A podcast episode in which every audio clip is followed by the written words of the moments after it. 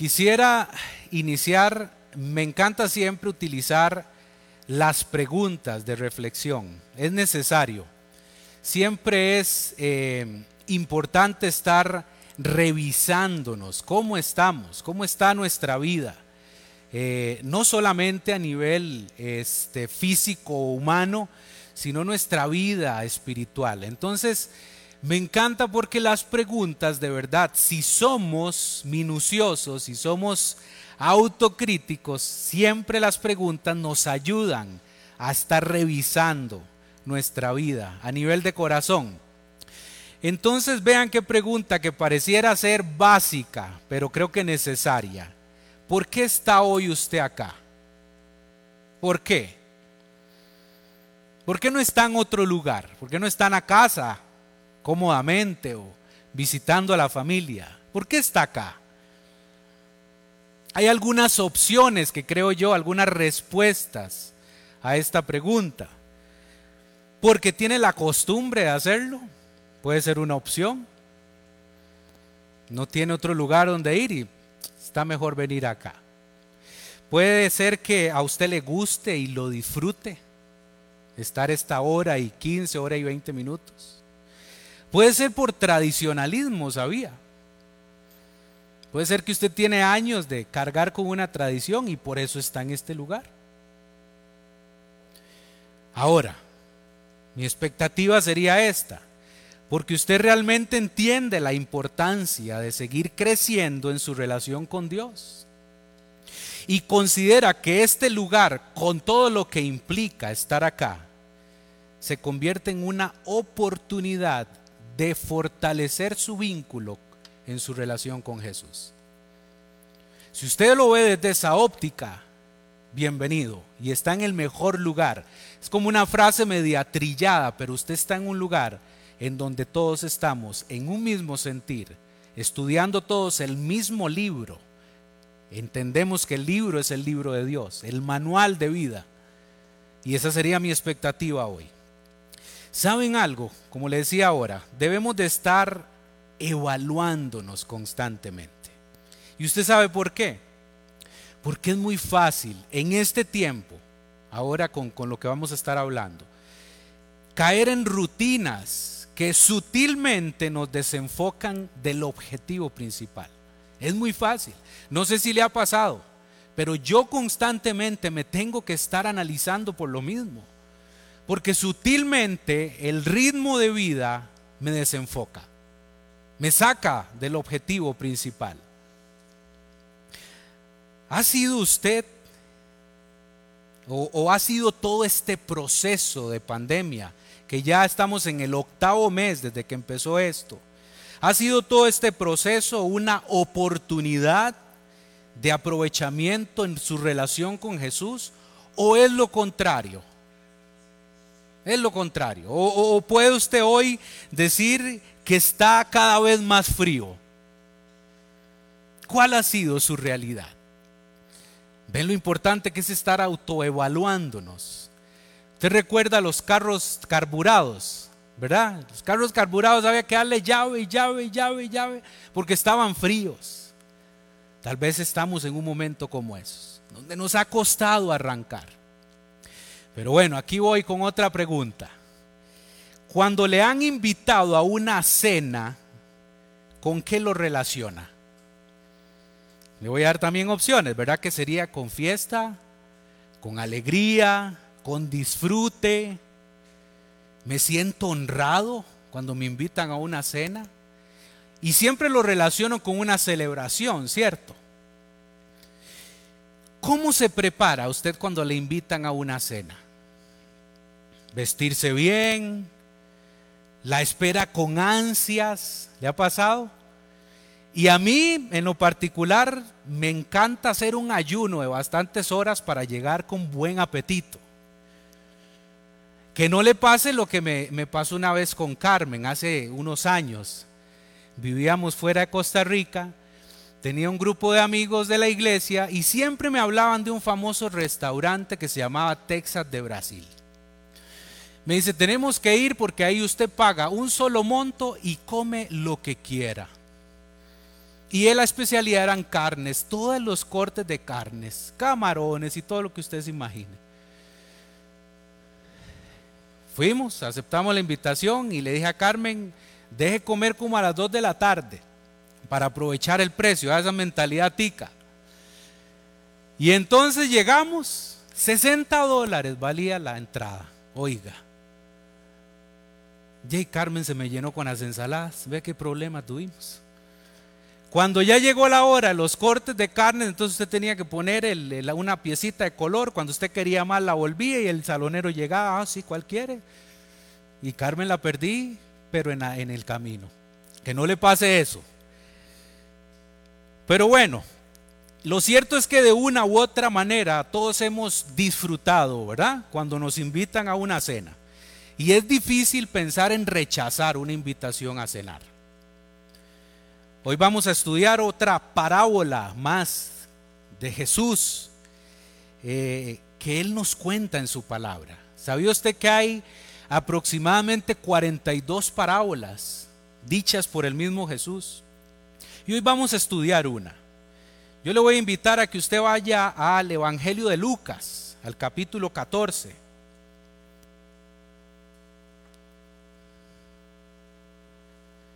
Y vamos a ir al verso 15. Vamos a leer toda la, parábola. Esta es la parábola que conocemos por la parábola de la gran cena, así es como se conoce. Dice el verso 15, oyendo esto, uno de los que estaban sentados con él a la mesa, le dijo, bienaventurado el que coma pan en el reino de Dios. Entonces Jesús le dijo, un hombre hizo una gran cena y convidó a muchos. Y a la hora de la cena envió a su siervo a decir a los convidados, venid, que ya todo está preparado. Y todos a una comenzaron a excusarse. El primero dijo, he comprado una hacienda y necesito ir a verla. Te ruego que me excuses. Otro dijo, He comprado cinco yuntas de bueyes y voy a probarlos. Te ruego que me excuses. Y otro dijo, acabo de casarme y por tanto no puedo ir. Vuelto el siervo hizo saber estas cosas a su señor. Entonces enojado el padre de familia dijo a su siervo, ve pronto por las plazas y las calles de la ciudad y trae acá los pobres, los mancos, los cojos y los ciegos. Y dijo el siervo, Señor, se ha hecho como mandaste y aún hay lugar. Dijo el Señor al siervo, ve por los caminos y por los vallados y fuérzalos a entrar, para que se llene mi casa. Y el verso 24, porque os digo, que ninguno de aquellos hombres que fueron convidados gustará mi cena. Esa es toda la, parábola. Le decía que hay 42 aproximadamente. El significado de la parábola, ¿sabe usted más o menos de qué se trata? Pero si no, se lo, se lo digo rápidamente. Las parábolas se refieren a comparaciones que se utilizan o que utilizó Jesús de un relato humano con una verdad espiritual. Y por lo general, las parábolas tienen una conexión con una verdad puntualmente del reino de Dios, del reino de los cielos. Este método, el método de las parábolas, rápidamente despierta el interés de la persona que está escuchando, debido principalmente a ese toque sobrenatural y misterioso de alguna manera. Bueno, no todas las parábolas eran claras de entender. Por eso es que hasta los mismos discípulos muchas veces tenían que pedirle al maestro que se las explicara. Siempre contienen una verdad. Le doy un poco de contexto también para empezar con esta, a desmenuzar esta parábola. Jesús en este momento que cuenta o empieza a contar esta parábola, está invitado a la casa de un gobernante fariseo lo habían invitado a cenar, ahí estaba. Había un hombre hidrópico, ¿sabe qué es eso? Una condición en donde acumulan líquidos en las extremidades inferiores. Es una enfermedad. Ahí le aparece a Jesús, se le pone al frente este hombre y Jesús lo sana. De hecho, en ese, misma, en ese mismo contexto, Jesús le hace una pregunta a los fariseos que siempre andaban detrás de Jesús haciendo sus preguntas capciosas para que Jesús cayera en la trampa. Jesús les dijo, ¿es lícito sanar en un día de reposo? Jesús hace el milagro. Otro día hablaremos de esta parábola también anterior a, la que estudiaremos hoy. Luego, en algún momento de la cena, vio que algunos que estaban ahí de invitados empezaron a pelearse o a elegir los primeros asientos en, esa cena, en esa mesa. Y Jesús utiliza otra parábola para hablar de la actitud. Oiga esto, porque Jesús aquí utiliza en esa misma cena, utiliza otra parábola anterior a esta que vamos a estudiar. Pero en esta anterior, Jesús lo que está hablando es de la actitud de humildad que debería de tener las personas que andan buscando protagonismo, esos que andaban ahí buscando sentarse en las primeras sillas. Jesús hace la aclaración y cuenta una parábola y les dice, ustedes tienen que entender que esto se trata de una actitud de humildad, porque es que el que se humilla será enaltecido aquel día. Ese es el contexto anterior a la parábola de hoy. Y le leo los versos anteriores, el verso 11, ahí mismo en Lucas 14. Vea lo que dice Jesús, porque cualquiera que se enaltece será humillado, y el que se humilla será enaltecido. Vean qué buena regla encontramos acá. Dijo también al que le había convidado, cuando hagas comida o cena, no llames a tus amigos, ni a tus hermanos, ni a tus parientes, ni a vecinos ricos no sea que ellos a su vez te vuelvan a convidar y seas recompensado. Vean ustedes, qué poderoso esto. Mas cuando hagas banquete, llama a los pobres, los mancos y los ciegos. Y aquí en el 14 utiliza una palabra clave que vamos a ver ahorita. Y serás bienaventurado. Serás bienaventurado porque ellos no te pueden recompensar, pero te será recompensado en la resurrección de los justos. Ahora sí, teniendo ya claro el contexto de cuando Jesús empieza a contar esta parábola, vamos a empezar, como le decía, a desmenuzarla. No olvidemos que las parábolas fueron utilizadas por Jesús tomando historias terrenales, pero con grandes verdades acerca del reino de los cielos. No lo olvide, no pierda de vista eso.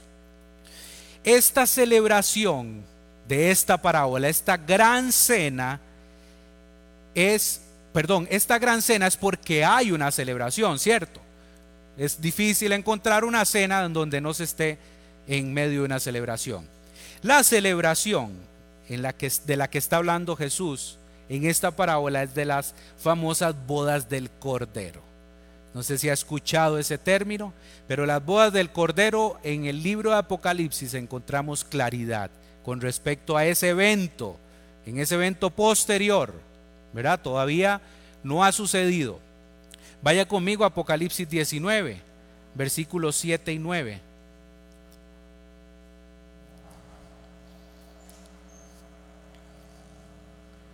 Apocalipsis 19, 7 y 9. Dice, gocémonos y alegrémonos y démosle gloria, porque han llegado las bodas del Cordero y su esposa se ha preparado y a ella se le ha concedido que se vista de lino fino, limpio y resplandeciente, porque el lino fino es las acciones justas de los santos. Y el ángel me dijo, escribe, Voy a detenerme ahí un momento. Ahí yo puedo imaginarme a Juan, que es el que está escribiendo el libro de Apocalipsis, en donde tiene esa escena, está en esa visión, está viendo esa boda donde llega la novia, dice que con, un, con una eh, vista, eh, vestida de lino, eh, fino, limpio y resplandeciente. Yo me puedo imaginar a Juan de esta manera, probablemente así, impactado. O sea, lo, lo perdimos. Hasta el mismo ángel le dice, oiga, escriba, escribe lo que le dice. Bienaventurados los que son llamados a la cena de las bodas del Cordero. Y me dijo, estas son palabras verdaderas de Dios. ¿por qué quiero llevarlos a esto también? Si algo que debe mantenernos con una actitud de esperanza es que Jesucristo impacta nuestra vida, no solo en términos, como le decía antes, en esta pequeña pequeño paso por acá, no en esta pequeña vida, sino en una esperanza venidera. Es necesario estar revisando y estar recordando lo que implica el sacrificio de Jesús. Por eso quiero que vaya a ese evento. Hay unas bodas que sucederán. Jesús recibirá a su novia, a la iglesia. ¿Quién es la iglesia? Todos aquellos que hemos recibido a Jesucristo, que hemos decidido abrir nuestro corazón a Él y recibir su perdón. En ese proceso la novia también se está preparando, porque llega un momento en donde va a estar vestida de lino fino, de ropa resplandeciente. Ese es el proceso en el que estamos usted y yo hoy en esta tierra. Y ese proceso es complicado, ¿sí o no? Es igual que un matrimonio. Matrimonio no hay uno fácil, todos son difíciles cuesta construirlos. Pero bueno, llega un momento en que la expectativa también del esposo y la esposa es llegar a un momento de vida en su matrimonio en que, bueno, que las cosas se lleven bien. Este no es la comparación, pero es similar esa preparación en la que estamos. La esperanza venidera, eso es lo que nos debe sostener más que todo en un tiempo como estos, en donde se está complicando muchísimo todo. No vayamos muy largo, vea lo que está pasando en, la nación del norte. Un país polarizado, polarizado, dos extremos, muy radicales. Y no sé qué va a pasar, pero puede que se, se, empiecen a complicar algunas cosas allá. Hay un mundo que está convulso. Hoy es necesario detenernos y pensar en esa esperanza venidera. Que Jesús está esperando a su novia, está allá para que este, este acontecimiento en algún momento se dé en el futuro. Pensar en esta verdad es muy necesario, como le digo. Más que todo en estos tiempos, que poco a poco se acercan a este gran acontecimiento divino. Cada día estamos más cerca de ese acontecimiento. Cada día estamos más cerca. Y si usted no está viendo lo que está sucediendo hoy con todo este cambio en el mundo, de que esta podría ser una etapa o una recta final de preparación para lo que viene, bueno, le invitaría a que por lo menos lo medite. Lo que está sucediendo, algo, algo que nos tiene que mantener como, como esa señal clara, el reloj, digo yo, de la iglesia, es lo que sucede en Israel. Ese es el reloj más claro, lo que está sucediendo allá lo que está sucediendo con la iglesia, cómo el cristianismo se ha venido debilitando desde Oriente a Europa y ya en Canadá prácticamente no hay cristianismo y esa ola viene para acá. Todas esas cosas debemos de analizarlas como señales claras de que podríamos pensar que este acontecimiento cada vez está más cerca. Y más que asustarnos, como lo hablábamos en un programa que tenemos acá nosotros, más que asustarnos, debería de emocionarnos. Estamos cerca. Jesús, el Cordero de Dios, que fue sacrificado por todos los pecados de aquellos que en fe y obediencia, elementos fundamentales en la vida del cristiano, fe y obediencia, todos ellos le reconocen como el único camino para llegar al Padre. Este Cordero, como lo llama Apocalipsis, inmolado, sacrificado, que hoy está esperando que esta boda suceda en el cielo para recibir a su esposa, a la iglesia. Y dentro de esa preparación de la boda se prepara una gran cena. De eso es lo que Jesús está hablando en esta parábola. En esta parábola encontramos varios personajes. Vamos a verlos. El primero dice que es un hombre que hizo una gran cena. Ese es el primero que nos cuenta Lucas. Ese podríamos pensar, ese primer personaje podríamos pensar que es Dios. Hay otro invitado, perdón, hay otro personaje, los primeros invitados, ¿cierto? Estos primeros invitados son los líderes religiosos del pueblo judío. el otro personaje, el siervo, el que fue enviado a invitar a las personas a esta cena. Ese podríamos decir que es Jesús. Los pobres, mancos, cojos y ciegos son otros personajes que encontramos acá. Podríamos decir que son los desposeídos, que no tienen nada. Y por último encontramos los del camino, los que están en el camino, en, en los vallados. Bueno, esos son, le tengo una buena noticia, esos somos usted y yo. Son los gentiles. Esos son. Y ahora vamos a descubrir por qué es que la invitación trascendió a los gentiles. El verso 15, que es el primero, dice, oyendo esto, oyendo qué era lo que Jesús acababa de decir en el 14, ¿verdad? Donde menciona bienaventurado. Oyendo esto, uno de los que estaban sentados con él a la mesa dijo, bienaventurado el que coma pan en el reino de Dios. Este hombre, porque es un hombre que está ahí en la cena, en la celebración, cuando está oyendo a Jesús, este hombre hace esta declaración, donde, utiliza el bienaventurado.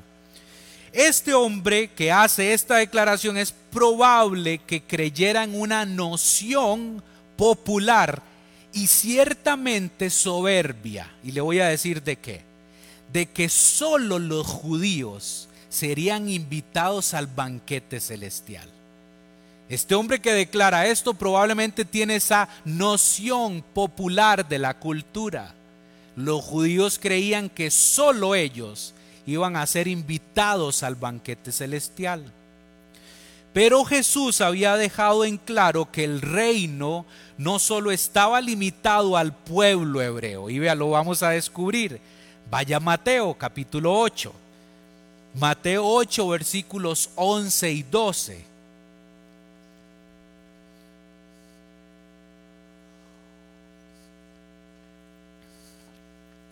Mateo 8, 11 y 12.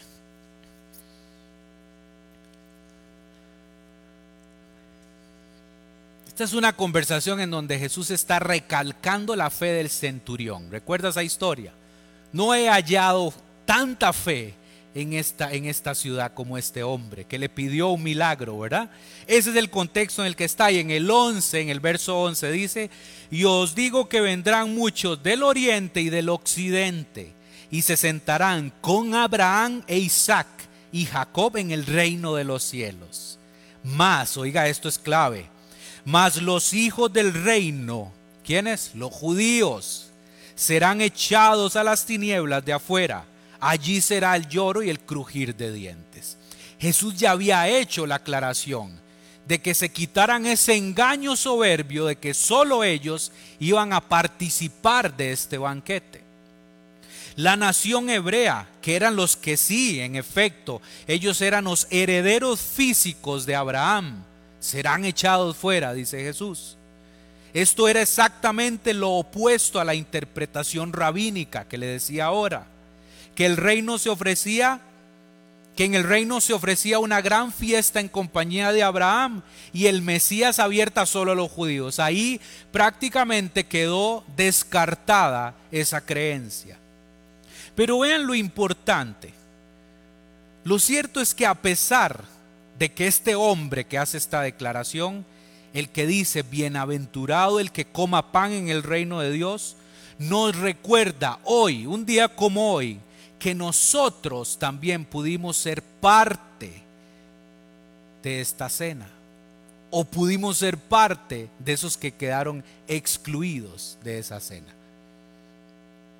Pero Dios nos llama bienaventurados, benditos esa es la declaración que hace Jesús en el verso 14 y este hombre la reafirma en el verso 15. Bienaventurados. Bienaventurados. Veamos que también qué significa. El término hebreo barak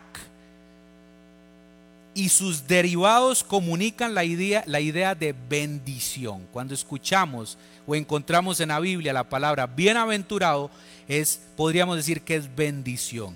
La raíz significa rodilla Vean qué interesante esto. por lo cual algunos interpretan que la palabra bendito se derivó del acto de estar arrodillado, adorando o recibiendo la bendición de Dios. La bienaventuranza, esta palabra que escuchamos tantas veces y que la leemos en la palabra, es entonces un estado de felicidad. El término bienaventurado se utiliza casi siempre con una expresión equivalente a feliz aquel. Por eso le digo que bendito. Hay otras versiones que dicen dichosos cuando, cuando encontramos la palabra bienaventurado. Encontramos, por ejemplo, en el cántico de Moisés, donde dice, bienaventurado, oh tú Israel, ¿quién como tú, pueblo salvo por Jehová? Encontramos también esta palabra en el Salmo 1.1 en donde dice, bienaventurado el varón que no anduvo en consejo de malos. Palabra que de alguna manera trae cierta tranquilidad a nosotros. ¿Por qué? Porque le decía, bienaventurado no es un estado emocional a causa de nosotros, sino que Dios declara que somos bienaventurados. Y eso debería de cargarnos hoy las baterías Debería de calentar el motor que le decía al inicio. Decía es que su vida hoy está pasando por un momento de, de enfriamiento. Bueno, recuerde hoy que Dios le dice bienaventurado o bienaventurada todos aquellos que coman pan en el reino de los cielos. Ya vamos a ir descubriendo también de qué se trata ese día. Verso 16 de la parábola. Entonces Jesús le dijo, y aquí es donde empieza a utilizar Jesús la parábola. Un hombre hizo una gran cena y convidó a muchos. Después de la declaración del hombre en donde utiliza bienaventurado el que coma pan en el reino de los cielos, Jesús empieza a contar esta parábola. Al parecer, de acuerdo a la parábola, al parecer nadie rechazó la invitación. Podríamos pensar eso. Podríamos decir que cuando el siervo va e invita, todos aceptan la invitación. ¿Por qué puedo pensar eso? Porque no hay ninguna reacción inmediata cuando el siervo invita a la gente a decir, no gracias, no quiero ir. Podemos partir de que todos aceptaron la invitación. Y es evidente que el hombre esperaba que todos los invitados asistieran.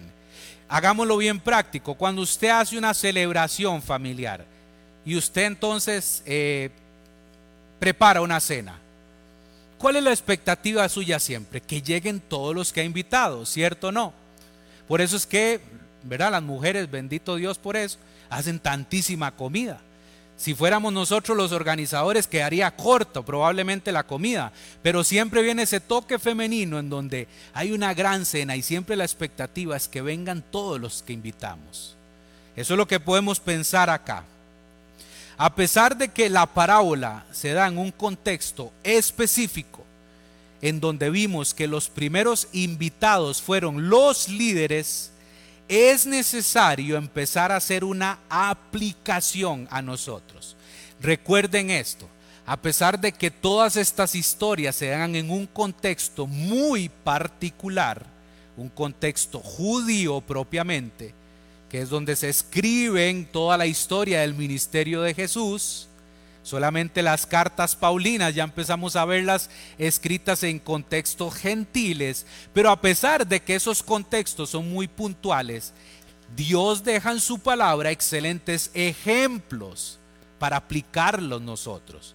Era parte de lo que hablaba Oscar las dos semanas anteriores. A pesar de que esas lecciones en el desierto fue para un pueblo específico, nosotros podemos aprender muchísimo. Y de esto vamos a aprender también muchísimo. ¿Ha sido usted invitado o invitada a esta cena que está hablando Jesús? ¿Ha sido usted invitado?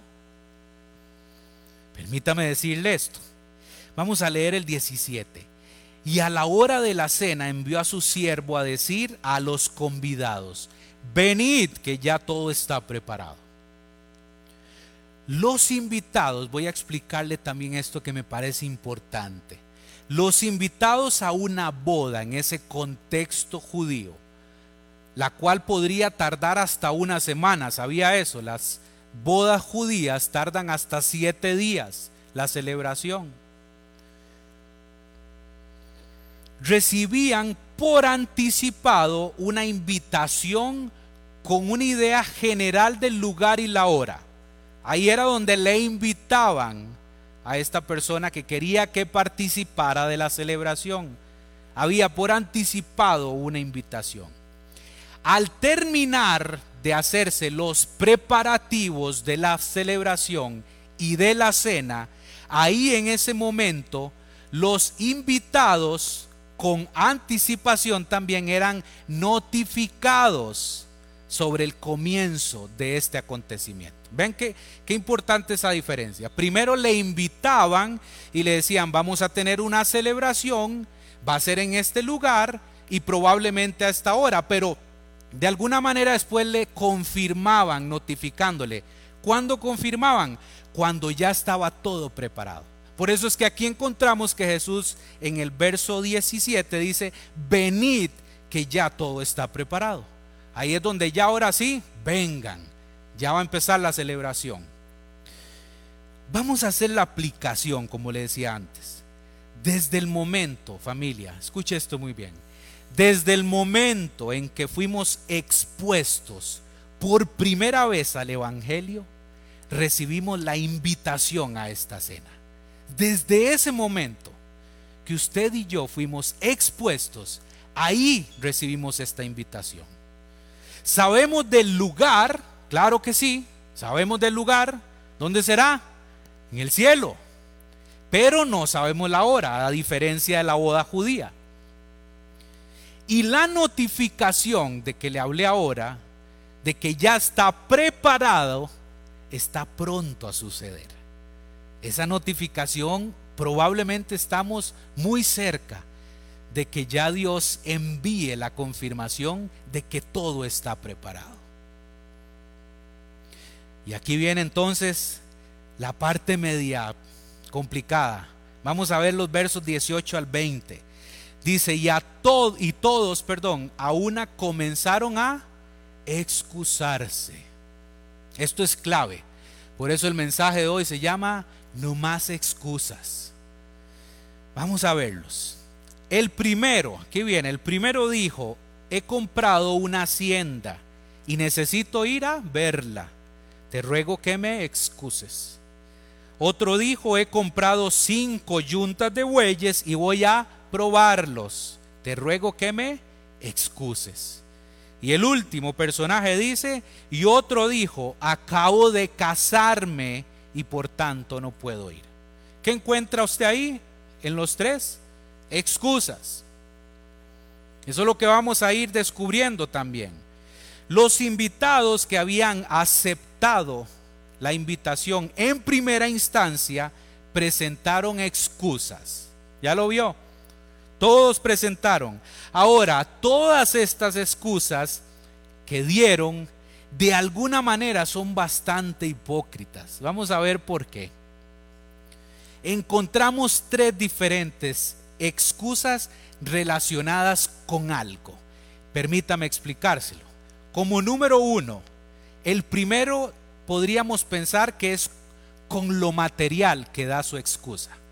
¿Verdad? He comprado una hacienda y necesito ir a verla. Es una excusa porque hay algo material en medio.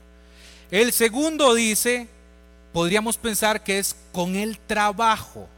¿Por qué? Porque dice, he comprado cinco yuntas de bueyes y voy a ir a probarlos. ¿eh? Voy a ir a trabajar. Y el último pone una excusa que podemos pensar que es con la familia.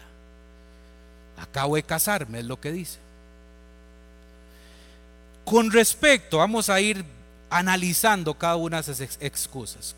Con el primero, da como excusa que compró una hacienda y que necesitaba ir a verla. Ese es su argumento de excusa. Bueno, vean ustedes, nadie, nadie, ni en ese tiempo ni ahora, nadie compra una propiedad sin verla primero. Nadie. Y como la compra ya se había realizado, el asunto no era tan urgente, ¿cierto? Como él lo dijo. La propiedad seguiría allí después del banquete, nadie se la iba a quitar. Con respecto al segundo invitado, da como excusa que compró cinco yuntas de bueyes y necesitaba probarlas, o sea, necesitaba ir a trabajar. Nadie compra yuntas de bueyes sin primero probarlas. Es como que usted hoy compre un carro sin probar el carro. Es exactamente lo mismo. ¿Será que a muchos nos sucede lo mismo? Es la pregunta ya incómoda. ¿Será que muchos de nosotros hemos caído en este tema de excusarnos? Más ahora, en este punto laboral que me llamó muchísimo la atención. Más ahora que las empresas encontraron una buena oportunidad de que la gente trabaje más, ¿cierto? Si bien es cierto, la dinámica laboral ha cambiado mucho en estos meses de pandemia, en donde han cambiado tanto las cosas y tan rápido, cada vez nos ocupamos más, más nos ocupamos y parece que esta excusa, esta puntual, nos quedó como anillo al dedo para rechazar la invitación o participación a este banquete. Familia, con mucho respeto y con mucho amor que les tengo, necesitamos hacer un alto hoy y redefinir prioridades. Necesitamos hacer modificaciones en nuestras prioridades. Estamos altamente propensos a perder el rumbo y pensar que el trabajo debe ser nuestra prioridad. Pero Jesús nos recuerda que por más argumentos que queramos presentarle, presentarle a Él para excusarnos, ninguno de ellos es válido. Con respecto al tercer invitado, da como excusa que acaba de casarse. En la cultura judía, esto es importante conocerlo, en la cultura judía, el hombre que se había casado hacía poco, no recién casado, sino hacía poco, semanas, días, había sido excusado de hacer viajes de negocio o prestar servicio militar. ¿Dónde me encontré eso? En Deuteronomio 24:5. Déjeme leérselo. Cuando alguno fuere recién casado, no saldrá a la guerra, ni en ninguna cosa se le ocupará. Libre estará en su casa por un año para alegrar a la mujer que tomó. No estará vigente hoy, que si no me vuelvo a casar. Un año, dice que para atenderla, atender la familia. Entonces, este hombre tenía permiso este, el que estoy diciendo, el que tenía poco, pero los recién casados no tenían ninguna razón legítima para evitar un compromiso social ya adquirido. Ya había confirmado, recuerde, y no había una excusa, ni siquiera haberse recién casado, para faltar a su, a su compromiso social. La relación con Jesús y convertirse en un discípulo genuino requiere de valentía, familia. Requiere de mucha valentía y de lograr desprenderse de muchas cosas. Y escuche esto, incluida la familia. ¿Por qué lo digo? Más adelante, ahí en el mismo capítulo 14, el verso 26, Jesús lo dice.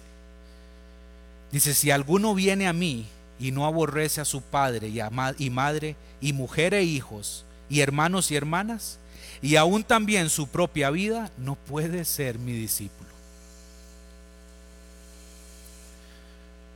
Ahora, aquí es necesario entender, es necesario entender el término aborrecimiento.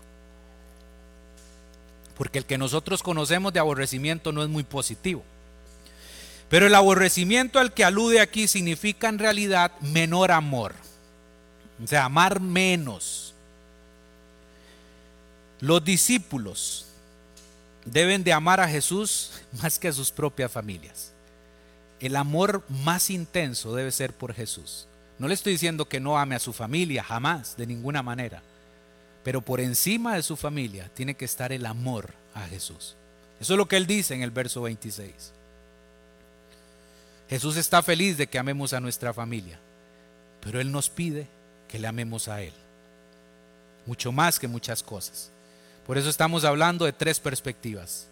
Lo material, lo laboral y lo familiar. Voy concluyendo. Luego de toda esta, y déjeme usar el término bien coloquial, luego de toda esta retajila de excusas, de estos susodichos personajes que encontramos acá en la historia, el siervo, el que había ido a invitar, regresó a su señor y le contó lo sucedido. Llegó y le dijo, todos se pusieron en excusas y todos rechazaron la invitación. Recuerde esto. Al inicio le decía que las parábolas son relatos que Jesús utilizó para revelar con relatos terrenales verdades espirituales. Por eso no podemos pasar por alto ni omitir una verdad como la que está escrita en una parábola como estas. El verso 21 continúa diciendo, vuelto el siervo, hizo saber estas cosas a su Señor. Entonces, oigan esto, aquí me llama la atención esta, esta actitud del Señor. Entonces, enojado, el padre de familia dijo a su siervo, ve pronto por las plazas y las calles de la ciudad y trae acá los pobres, los mancos, los cojos y los ciegos. Acá me llama mucho la atención la reacción del padre de familia. No le gustó, se molestó, se enojó por las excusas de los invitados. Me llama mucho la atención. Recuerden, es Jesús el que nos está dando esta comparación y hay una verdad descrita ahí, entre líneas. Hay una verdad. Y el Señor se enojó. Estas son las personas, perdón, la indicación fue clara. ¿A quién debía entonces cambiar la invitación? Bueno, si estos se excusaron y pusieron ese montón de argumentos, hubo un cambio de invitación. ¿Debido a qué? Al rechazo de ese primer grupo de invitados. Ahora entonces le dice, vaya, invite a los pobres, los mancos, los cojos y los ciegos. Estas son las personas a quienes los fariseos, escuche muy bien esto, a esos primer grupo de invitados, consideraban como impuros o indignos. Este grupo de personas, los fariseos tenían muchísimos prejuicios sobre ellos. De hecho, estos mismos líderes, estos que recibieron la primera invitación, condenaron a Jesús por su asociación con prostitutas y publicanos. Te conoce la historia. ¿Cómo lo señalaron? Lo señalaron, lo criticaron por Jesús tener algún tipo de relación con este tipo de personas. Lo bueno hoy es que sigue habiendo muy buenas noticias en medio de lo que está sucediendo. Y es que la invitación sigue abierta a todos los pecadores, a todos estos impuros, que los fariseos tenían un prejuicio. ¿A quiénes? A nosotros. Ahí estamos en ese grupo. Verso 22 dijo, dijo y dijo el, el, siervo, Señor, se ha hecho como mandaste. Y oiga qué interesante esto. Y aún hay lugar. Ya fue invitó a otro grupo, a los desposeídos, y todavía llega con la noticia y le dice, todavía hay lugar. Dijo el Señor al siervo, ve por los caminos y por los vallados y fuérzalos a entrar. Otra palabra que me llama muchísimo la atención. Fuérzalos a entrar. ¿Para qué? Para que se llene mi casa. El Señor de la fiesta sigue enfocado en lograr su objetivo. Que se llene su celebración. Que venga la mayor cantidad de personas Aún así sigue habiendo lugar, dice la frase, Pareciera, escuche esto, pareciera que Dios está más dispuesto a salvar a los pecadores que los pecadores a ser salvados. Pareciera que está sucediendo eso. Es evidente que los caminos y los vallados representan las regiones gentiles y ahí estamos nosotros por la gracia de Dios. Por la gracia de Él. Al haber rechazado la, invitación, el primer grupo, que era su pueblo, ahí la invitación trascendió a nosotros. Y acá el Señor le da una orden clara al siervo, fuérzalos a entrar. No por fuerza ni violencia, sino por, escuche esto, por una persuasión insistente. Al inicio es posible que la invitación sea muy cordial. Le decía antes en el inicio del mensaje que desde el primer momento en que usted y yo nos expusimos al Evangelio, llegó esa primera invitación. Y probablemente fue muy cortés, ¿verdad? O de alguna manera muy cordial. Pero de alguna manera si usted y yo tenemos una actitud como ese primer grupo, que rechazamos la invitación con excusas sin argumentos, probablemente Jesús nos persuade con dos cosas, con su amor y con su Espíritu Santo. Él seguirá persuadiendo a todos aquellos que fueron invitados y que siguen siendo invitados. Él quiere que todos sean salvos, todos, pero las excusas nos siguen estorbando. Qué lamentable nuestra realidad, familia. Qué lamentable caer en el grupo de estos tres diferentes eh, susodichos que le decía antes, donde damos muchas veces argumentos no válidos, en donde metemos lo material, lo familiar o el trabajo por rechazar la invitación. Y el verso 24 termina diciendo, porque os digo que ninguno de aquellos hombres que fueron convidados gustará mi cena. Advertencia final. Advertencia final. Me encanta Jesús por eso. Nos habla con muchísimo amor pero al final siempre nos advierte de la consecuencia, de lo que implica rechazarle, rechazar una invitación como estas. Al despreciar la invitación divina, Israel quedó excluida del banquete. El juicio de Dios, de, alguna manera, contra ellos selló la decisión que tomaron por voluntad propia, por argumentos, por excusas. La mayoría de aquellos murieron, ¿saben algo? Como resultado de ese juicio divino a manos de los romanos 70 años después de Cristo. Hoy hay que detenernos, hoy hay que evaluarnos y hoy es necesario dejar las excusas, ahora sí, no es de lado, sino eliminarlas. No más excusas, es lo que nos dice el Señor hoy. No estamos en tiempos, no podemos darnos el lujo de seguir maquillando que la invitación que Jesús nos ha hecho a esa gran cena, a una cena postrera llena de esperanza, se pueda cambiar por cualquier argumento en donde Dios siempre quiere el primer lugar. Y yo creo que es un, buen día, un, un buen momento para que todas estas frases que de alguna manera quedaron ahí en su mente dando vueltas, para que de alguna manera algunas de estas citas bíblicas penetraron en su corazón y de alguna manera usted puede hoy estar convencido que Dios de nuevo le habló.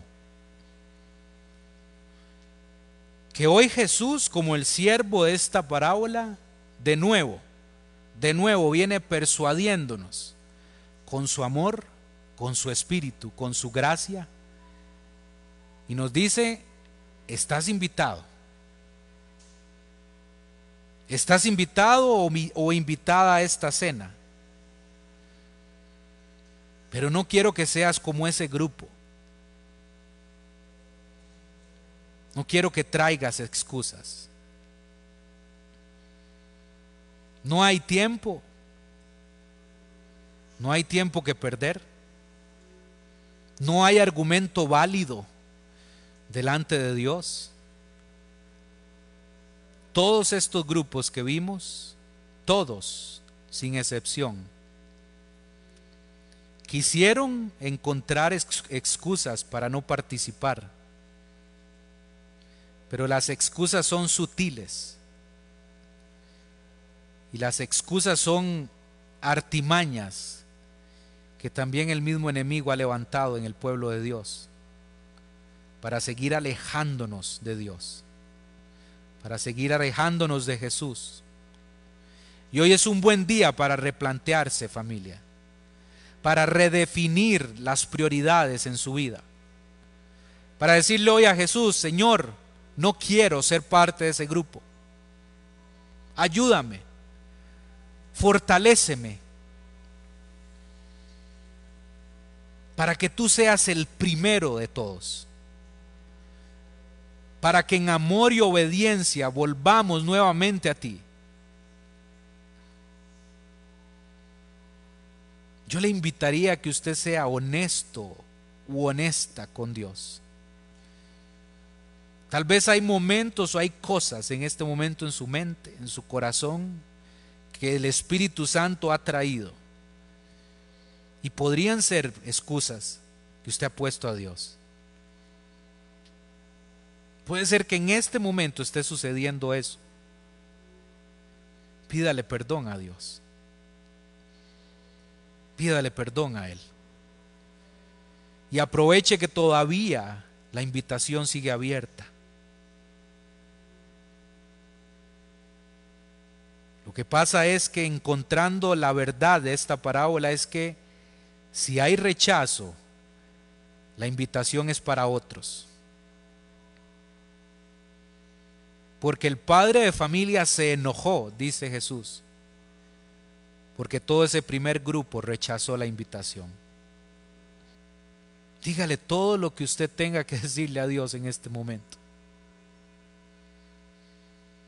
Si es perdón, es perdón. Si es gratitud, dele gracias. pero hágalo. No desaproveche estos momentos. Dios continúa extendiendo gracia para nosotros. Y eso hoy nos debe llenar de esperanza, iglesia. Llénanos, Señor, de tu presencia. Fortalece nuestra fe una vez más para continuar en esta carrera Muchas veces caemos, pero levántanos, Señor, con tus fuerzas. Levántanos, Señor. Amén.